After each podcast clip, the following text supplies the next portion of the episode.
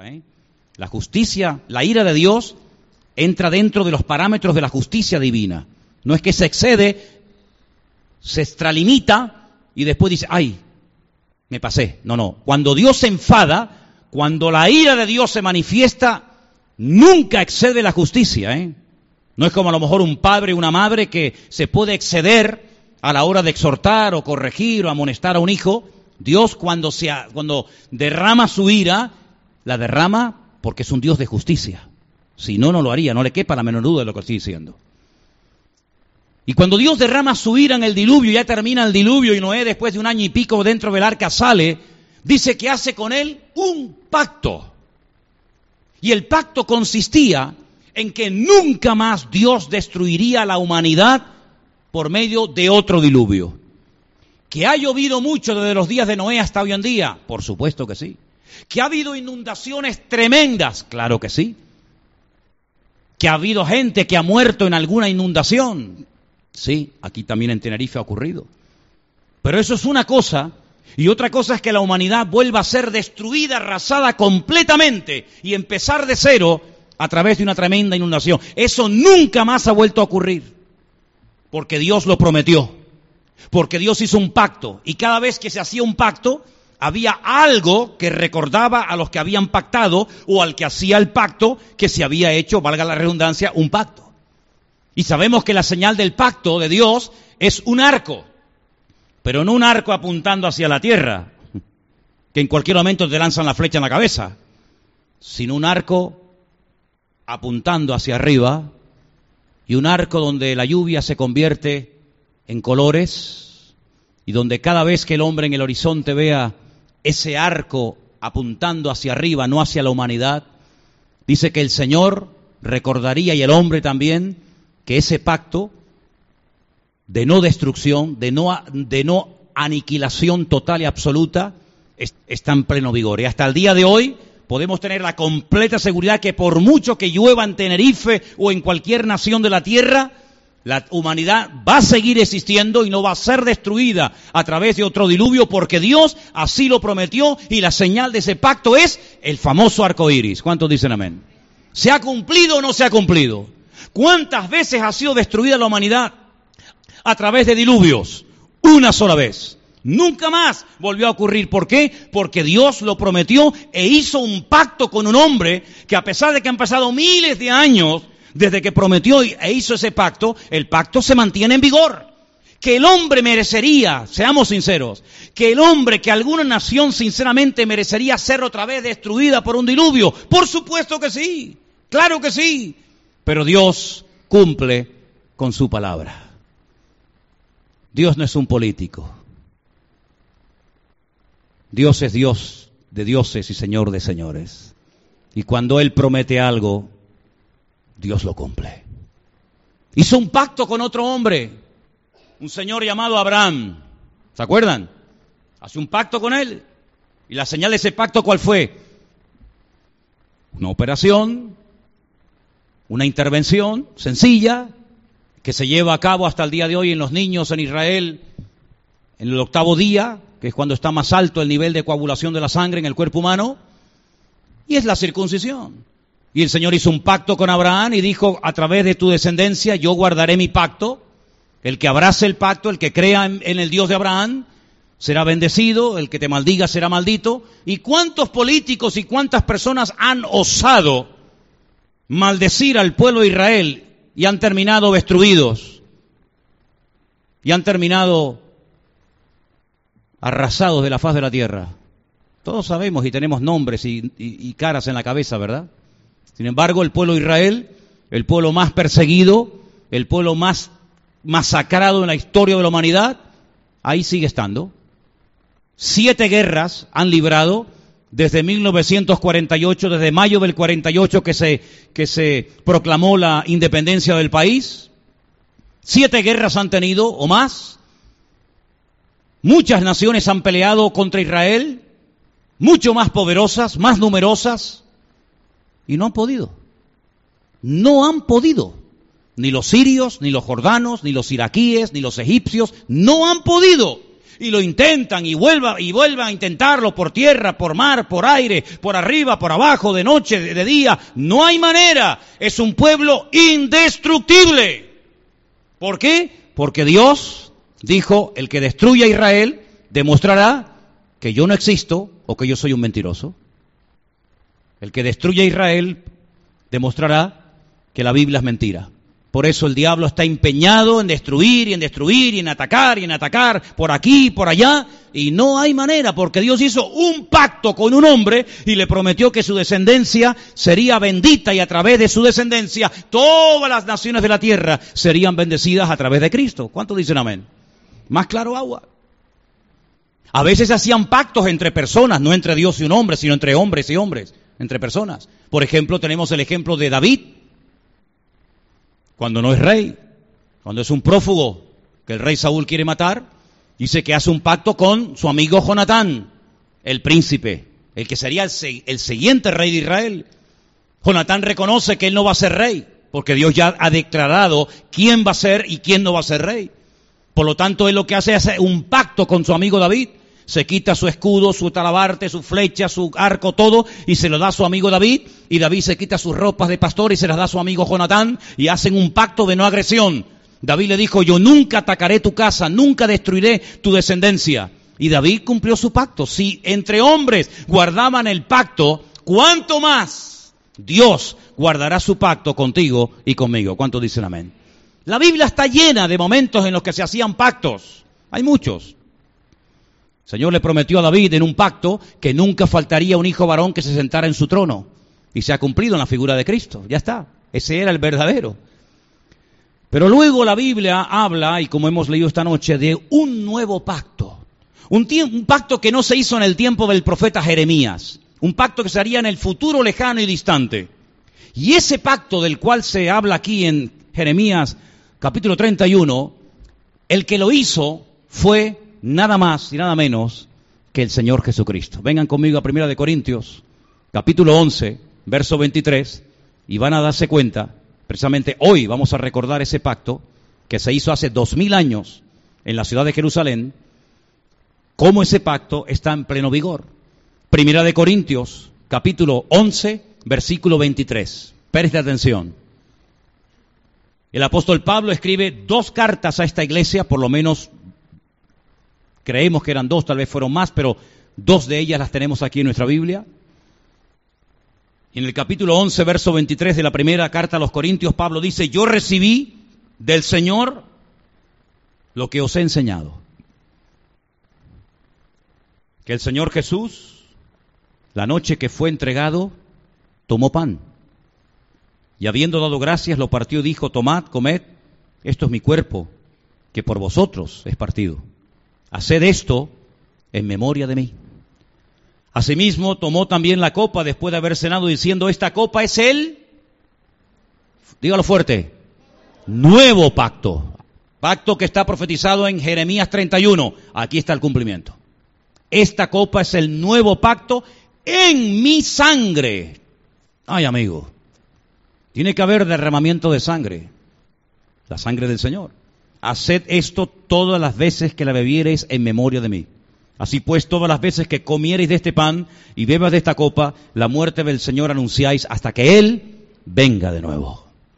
Esa noche, allí en la ciudad de Jerusalén, alrededor de aquella mesa, con sus discípulos, Él dice, presten atención, porque esa noche se estaba celebrando una fiesta que se llama la fiesta de Pesaj, o la fiesta de la Pascua. Una fiesta muy importante. Es la primera fiesta importante ordenada por el Señor en el calendario religioso. Hay tres fiestas a las cuales era obligatorio subir a Jerusalén a celebrarlas.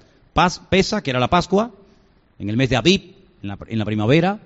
50 días más tarde, la fiesta de Shavuot, o las semanas, o Pentecostés, como la gente la suele eh, conocer. Y la última fiesta que cerraba el, el año religioso. Después había otras pequeñas fiestas menores, pero las tres importantes eran estas, la fiesta de Sukkot, o la fiesta de los tabernáculos. En esa noche se estaba celebrando la fiesta de la Pascua. Y la fiesta de la Pascua era una fiesta muy, muy importante porque hablaba de liberación. ¿Liberación de qué? ¿O de quién? Fue la primera noche cuando salieron de Egipto, de la esclavitud, después de muchos años, que celebraron la Pascua.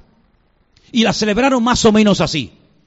El Señor dijo que tenían que matar un cordero, no podían partir ningún hueso de ese cordero, si la familia no iba a comerse todo, tenía que compartirlo con el vecino.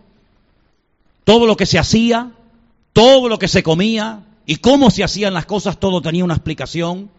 Se empezaba la cena con un plato hondo con agua salada, mojando hojas de hierbas amargas, para que recordaran el hisopo que utilizaron para pintar la sangre con sangre las puertas de las casas y las lágrimas que cayeron de sus ojos durante el largo periodo de la esclavitud y de la humillación bajo Faraón. Comían las hierbas amargas recordando la, la amargura, el dolor terrible de la esclavitud. Comían el famoso cordero de la Pascua. Comían un postre llamado caroset, como si fuera un ladrillo con mucha canela para que recordaran los ladrillos que estuvieron construyendo durante mucho tiempo allí en Egipto, con el tiempo del faraón. Tenían que comer con las sandalias puestas, vestidos, con el bordón en la mano, como si estuvieran a punto de emprender un largo viaje. Y esa noche, esa noche fue una noche histórica. Fue la noche en la que por fin, después de un largo periodo de esclavitud, lograron salir de las garras del faraón. Durante más de un año era una plaga detrás de otra, la de sangre, la de ranas, la de piojos, la de la úlcera, eh, ¿verdad? Un montón de plagas que fueron humillando y desmantelando y avergonzando todas las divinidades en las que creían los egipcios.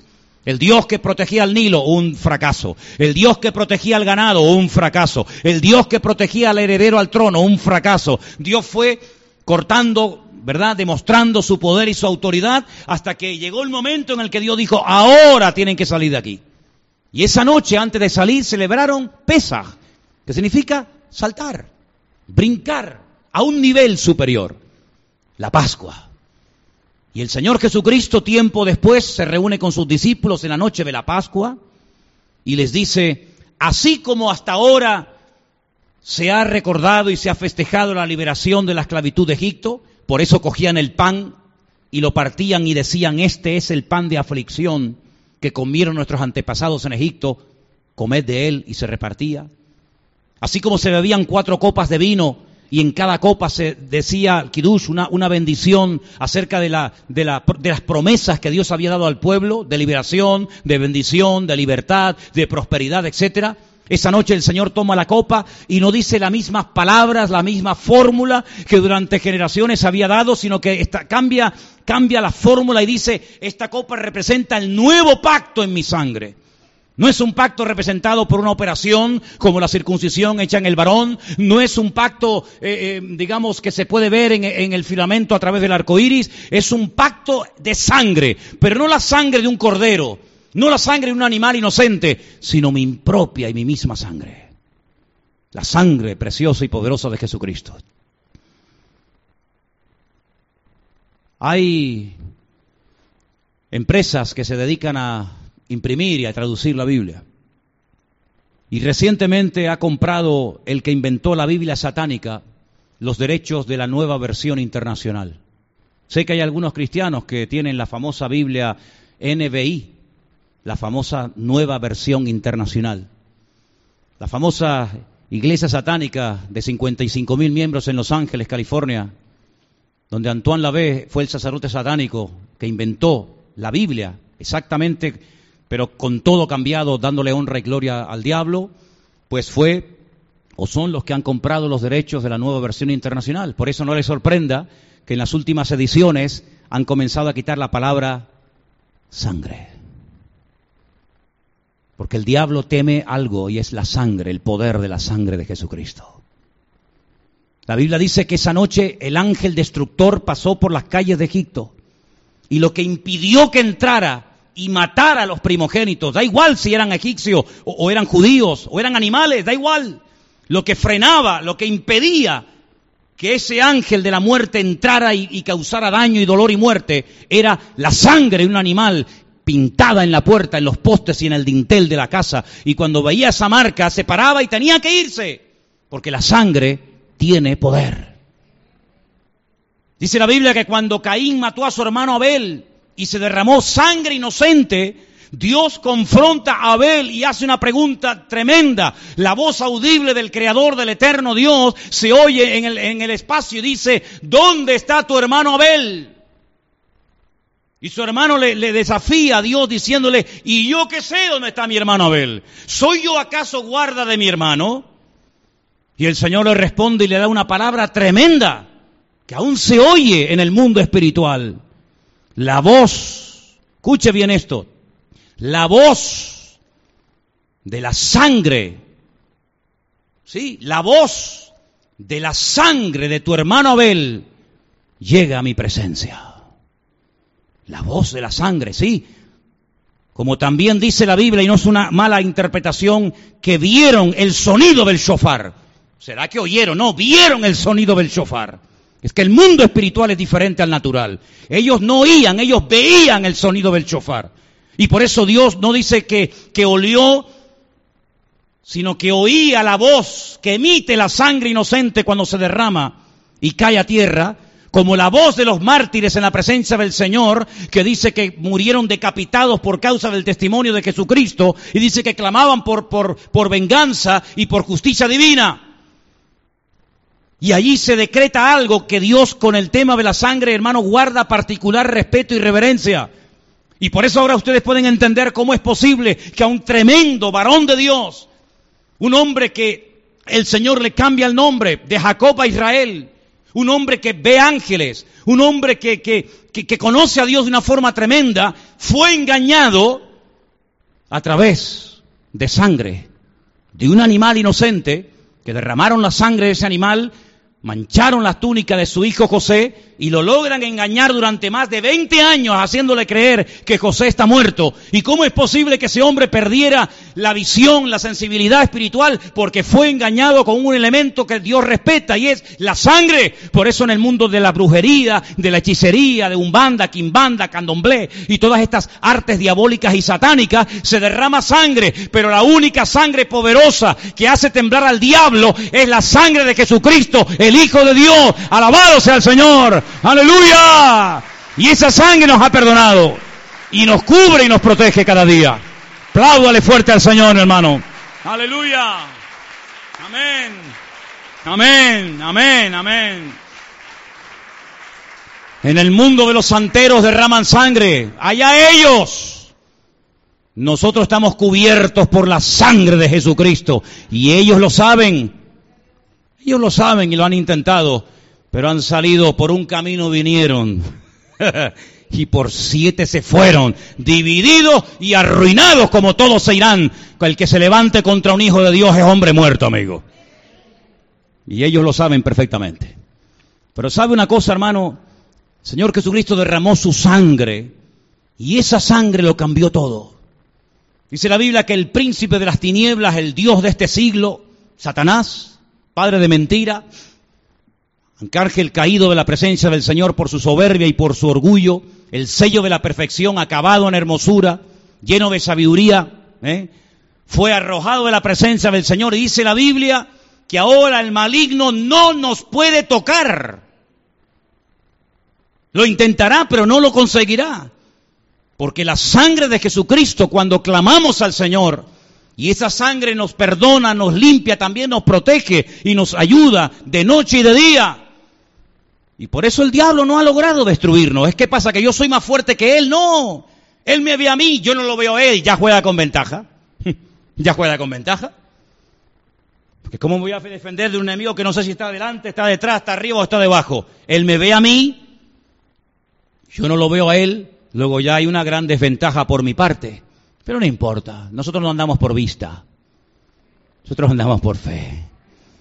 Y la Biblia nos enseña que el Señor protege a su pueblo y el ángel del Señor tiene orden de protegernos de noche y de día y de acampar alrededor de nosotros. Pero escúcheme una cosa, si usted lee ese versículo esta noche en su casa, el ángel del Señor acampa alrededor de los que le temen y los defiende. Y lo lee Cristo que está en Icot. Y lo lee un hermano que vive en Santa Úrsula, y lo lee un hermano que está en el sur, y lo lee un hermano que está en Nueva York, y lo lee un hermano que está en La, Habana, y lo lee un hermano que está en Buenos Aires, y lo leen millones de hermanos, la pregunta es, ¿con cuál de los que leyeron el texto está el Señor? ¿Con el de La Habana? ¿Con el de Bogotá? ¿Con el de Madrid? ¿Con el de Tenerife? ¿Con quién está? Con todos. Luego, permítame que les haga una pregunta, hermanos. Si ese ángel acampa alrededor de los que temen a Dios y los defiende, mi pregunta es, ¿ese ángel es omnipresente? ¿Está en todas partes al mismo tiempo? Luego, no es un ángel normal y corriente, porque los ángeles solamente pueden ocupar un espacio y un lugar al mismo tiempo, pero el único que puede estar en todas partes al mismo tiempo, protegiendo a cada uno de sus hijos, es el Rey de Reyes y Señor de los Señores. Luego, Él mismo es el que nos protege, Él mismo es el que acampa alrededor de nuestra vida y nos ayuda. Gloria a Dios. Y a su nombre. Y a su nombre. Amén. Gloria a Dios. Aleluya.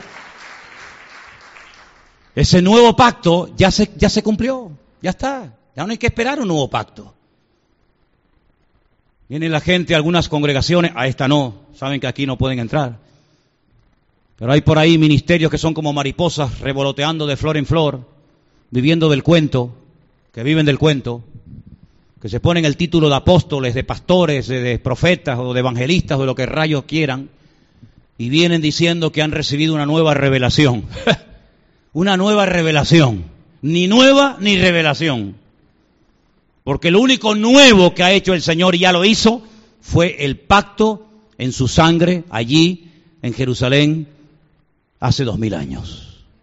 Y entonces si eso ya ocurrió y si ese pacto está en vigor, ¿cómo tenemos hoy que comportarnos? Porque en el Antiguo Testamento había que venerar y respetar la ley y tratar de cumplir los 613 mandamientos. ¿Cuántos? 613 mandamientos. Algunos eran ta'ase y otros eran lo ta'ase. Es decir, mandamientos que llaman positivos y negativos. Mandamientos que consisten en hacer cosas y mandamientos que consisten en no hacer ciertas y determinadas cosas. No matarás cumplirás, ¿verdad? Hay mandamientos que eran para hacer cosas y otros para evitar hacer ciertas y determinadas cosas. Pero si ahora se ha hecho el nuevo pacto, la sangre de Jesucristo ha sellado ese nuevo pacto, ¿cómo es ahora mi relación con Dios? ¿Igual que la que tenía Moisés con Dios? No, mucho más superior, mucho más superior. Porque antes era Él el que subía al monte Sinaí y el resto que hacía, esperar. Amigo, ¿Esperar a quién? A que bajara el hombre de Dios. Y cuando bajaba el hombre de Dios decía, vengan para acá. Les mostraba los mandamientos, les enseñaba la Torá, hay que hacer esto, agricultores, escúcheme, tienen que hacer esto y esto. Ganaderos, vengan para acá, viudas, vengan para acá, solteros, chicos jóvenes, ancianos, viudas. Y él daba la ley y la instrucción a cada uno de ellos. Y dependían de quién, de Moisés. Y cuando murió Moisés, de Josué. Pues eso se acabó. Ustedes no dependen de mí. Porque ahora en el corazón de cada uno de los hijos de Dios mora el Espíritu Santo de Dios. Y una cosa es el respeto, una cosa es el sometimiento, y otra cosa es que usted crea que yo soy el único que recibe revelación y palabra de Dios, y que usted tiene que venir a mí hasta para decirme de qué color tiene que pintar la habitación de la niña. Bueno, miren, fíjate qué serio era esto, que una vez un señor perdió unas burras. Claro, no había GPS, no había esos programas que hay para seguir lo que se... ¿No? ¿Y, qué hacemos? Vete al profeta. Hasta para buscar unas burras había que ir al profeta. ¿Se acuerdan la historia, sí o no?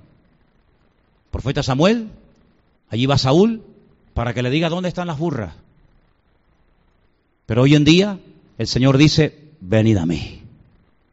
Vengan a mí los trabajados y cargados, que yo os haré descansar. Y aprended de mí. Ya de paso aprended de mí, que soy manso y humilde de corazón. Así que hermanos, estamos en unos tiempos diferentes. Tenemos no una relación a nivel nacional. ¿Qué más quisiera yo? ¿Qué más me gustaría a mí que España tuviera una relación nacional con Dios?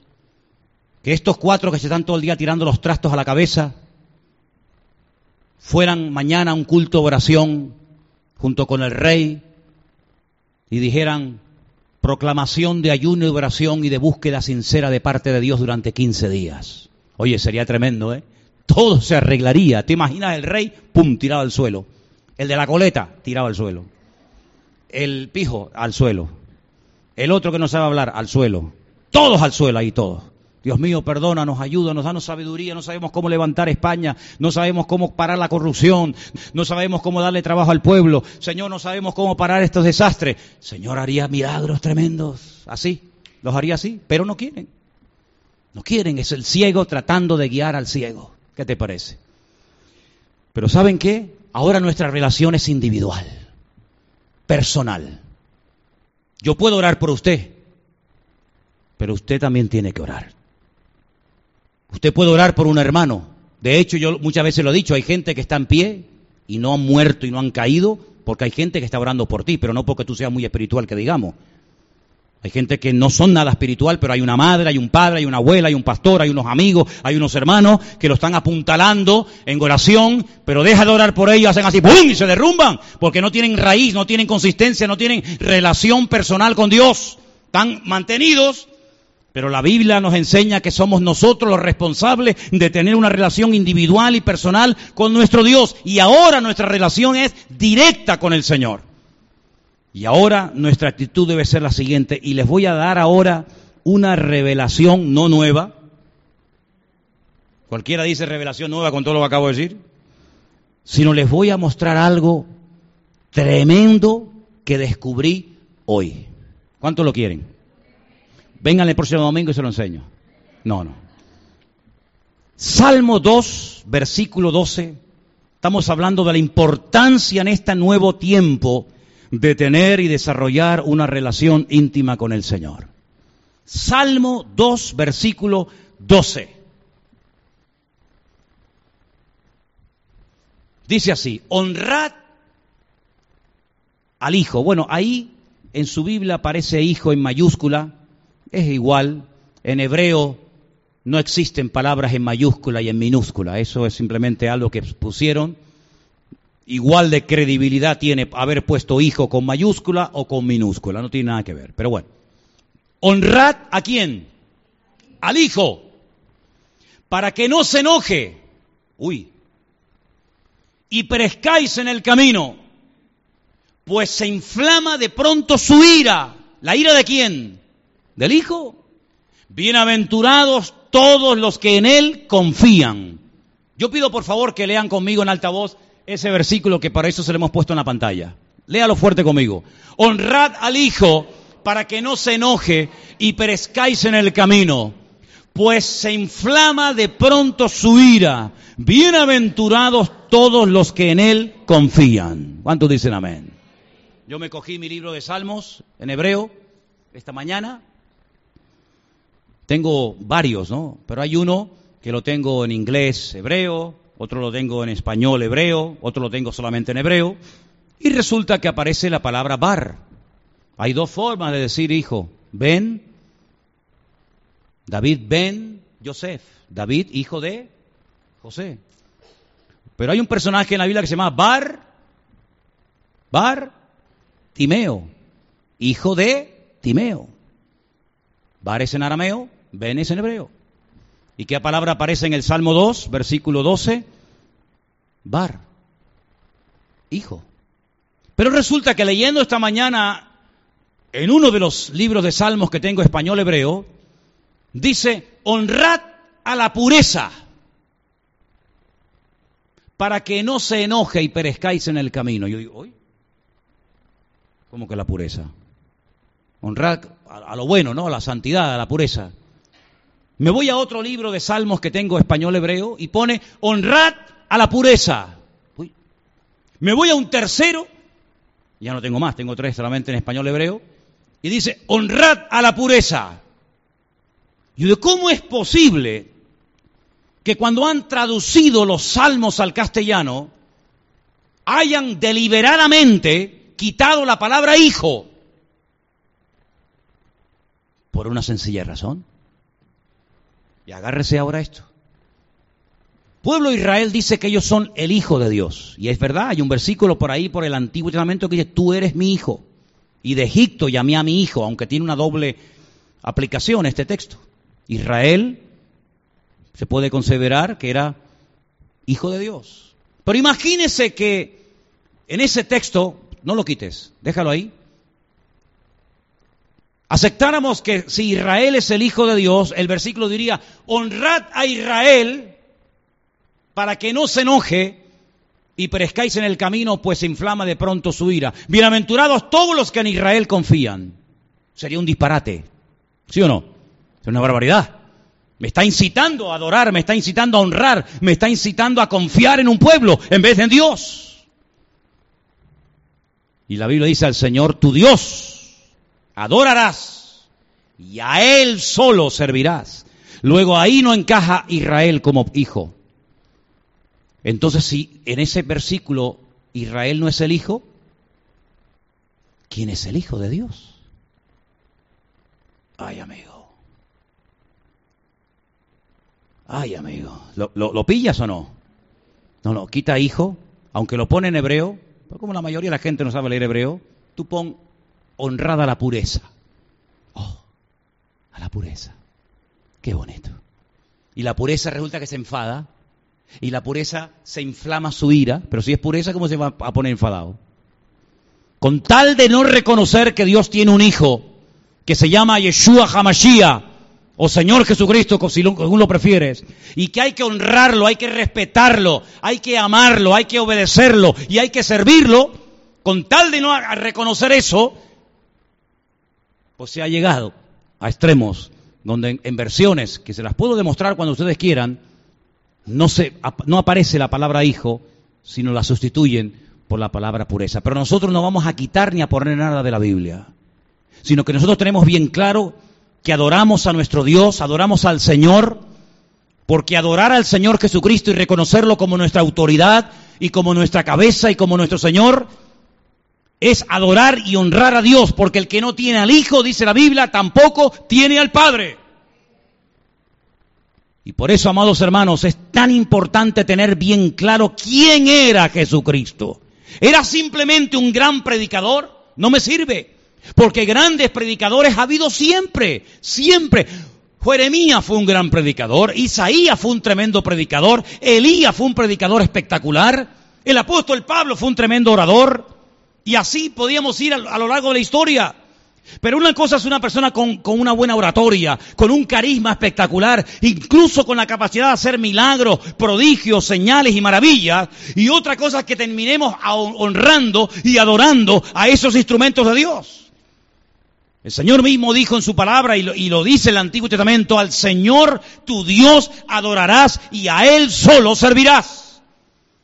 Por eso yo no tengo ningún problema en decir, Dios mío y Señor mío, te amo, te adoro, quiero honrarte, quiero servirte. Porque si Cristo no es Dios, pregunto, piensen en esto, si Cristo no es Dios, ¿quién era entonces? ¿Un ser humano? ¿Normal y corriente? Si no era Dios, no solamente era un ser humano, con todo respeto lo digo, era un farsante. Porque él dijo que el Padre y él eran uno. Si él y el Padre no eran uno, entonces mintió descaradamente. Si cuando él le dijo a aquel hombre, te perdono tus pecados, y multiplicaba los panes y los peces, y cuando dijo, yo soy antes que Abraham, y le dijeron, ¿tú cómo vas a ser antes que Abraham si, si tú no tienes ni 40 años? Dice, yo soy antes de Abraham. Antes de Abraham. Y si Juan 1.1 es verdad, y dice que en el principio era el verbo, y el verbo era con Dios, y el verbo era Dios, y el verbo se humanó, el verbo se encarnó y vimos su gloria y habitó entre nosotros y su gloria y el verbo era Él. Si todo eso es falso, ¿a quién estamos cantándole esta noche? ¿A quién estamos honrando? ¿A quién estamos sirviendo? ¿A un gran predicador? ¿A un orador? ¿O estamos adorando al Rey de Reyes y Señor de los Señores que se vistió de hombre y habitó entre nosotros y vimos su gloria? Jesucristo, si no era Dios, tuvo que ser un ser creado como también lo fue Satanás. y Gabriel y Miguel y todos los millones y millones de ángeles, serafines y querubines que, que, que, llenan la palabra de Dios, si Él no es creador, si Él no es eterno, entonces, hermanos, nuestra fe está equivocada rotundamente. Pero yo tengo una buena noticia para todos ustedes. Si ustedes analizan a la luz de las escrituras quién era verdaderamente el Señor, el Señor era Emmanuel, Dios con nosotros. Y el que no crea esto sea anatema, dice la Biblia. Y el que no confiesa que Él ha venido en carne sea anatema y el Espíritu de Dios no mora en Él. Claro que creemos que Él es el único mediador entre Dios y los hombres. Claro que creemos que Él era el que dijo que era.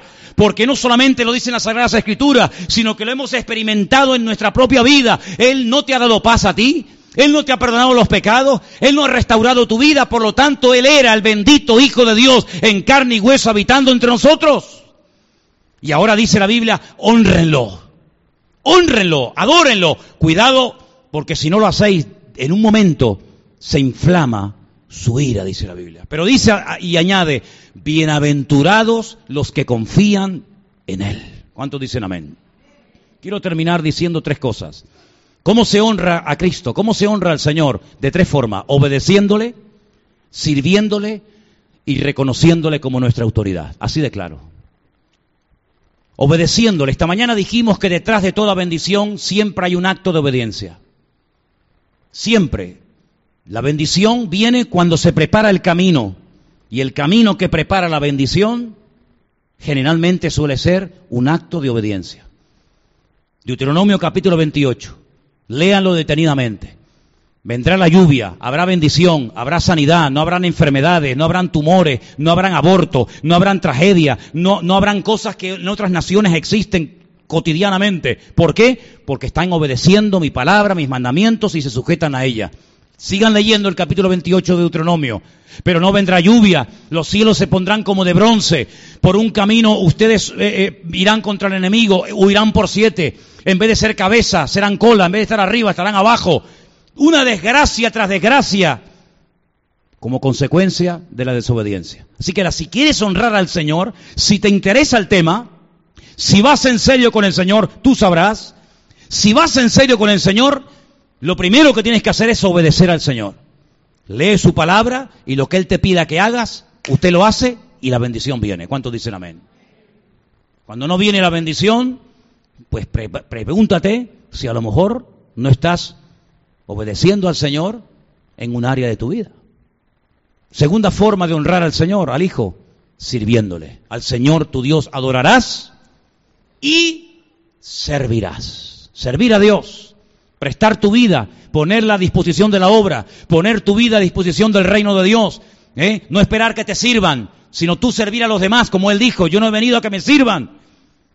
En la gloria él tenía millones de ángeles que podían servirle y dice, yo he venido a servir y a dar mi vida en rescate por muchos. Así que obedeciendo, sirviendo y sobre todo permitiéndole que él sea tu cabeza.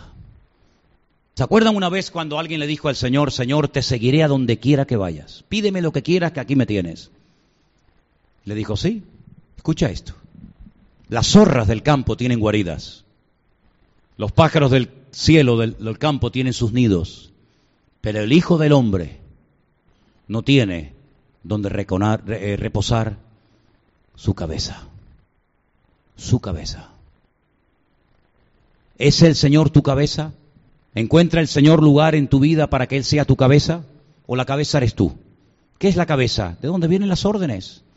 El que manda no es el brazo al cerebro, es el, cerebro al, al brazo, a la pierna, a todo. Una cabeza bien armada, una cabeza que funciona, todo el cuerpo está en orden. Cuando la cabeza, cuando la mente falla, amigo, tiene serios problemas. La única manera de que todo funcione en tu casa, en tu familia, en tu economía, en tu salud, etcétera, etcétera, etcétera, es que haya una buena cabeza. Y la mejor cabeza, la mejor autoridad, la mejor cobertura del mundo es el Señor Jesucristo. Y en esta noche vamos a recordar ese pacto, ese pacto que trae sanidad, ese pacto que trae paz, ese pacto que trae victoria, y se celebra de una forma tan sencilla que cualquier persona en cualquier parte del mundo lo puede hacer, con un trozo de pan, y con un poco de vino, fruto de la vid. recordando que su cuerpo y su sangre fueron derramados por nuestros pecados, para que tengamos vida eterna en su nombre. Cierra tus ojos, por favor, en esta tarde. Ahí donde estás. Vamos a orar en este momento al Señor. Vamos a pedirle al Señor que en esta tarde, cuando participemos de este pan y de este vino, y por supuesto los hermanos que se bautizaron en esta mañana pueden hacerlo, hazlo con acción de gracias. Que la sangre de Jesucristo, su Hijo amado, nos limpie de todo pecado. Dice que si hemos pecado, abogado tenemos para con el Padre. Y la sangre de Jesucristo limpia, borra y perdona toda maldad, toda iniquidad que hayamos cometido contra Él. Hoy es tarde de perdón, hoy es día de restauración, hoy es día de venir al altar de Dios arrepentido y al mismo tiempo agradecido, porque acercarnos a esta mesa y tomar de este pan y de este vino es una señal de que has entendido el Evangelio y quieres honrar al Hijo y quieres obedecer lo que Él dice en su palabra. Gracias te damos en esta tarde, buen Dios Todopoderoso por este privilegio tan extraordinario de poder recordar ese nuevo y último pacto al mismo tiempo. Nuevo y último pacto en la sangre de Jesús. Bendice este pan, símbolo de tu cuerpo. Bendice esta copa, fruto de la vid, que el mismo color nos recuerda la sangre de Cristo.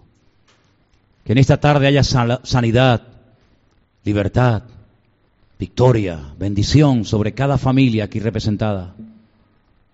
Que cada persona en esta tarde, Señor, se acerque a tu altar con acción de gracias y que cada persona que participe en esta tarde pueda decir en lo más profundo de su corazón, gracias Señor, gracias porque tú eres mi Dios, al cual honro y sirvo desde lo más profundo de mi corazón. En el nombre bendito de Jesús. Amén y amén. Quiero que nos pongamos todos.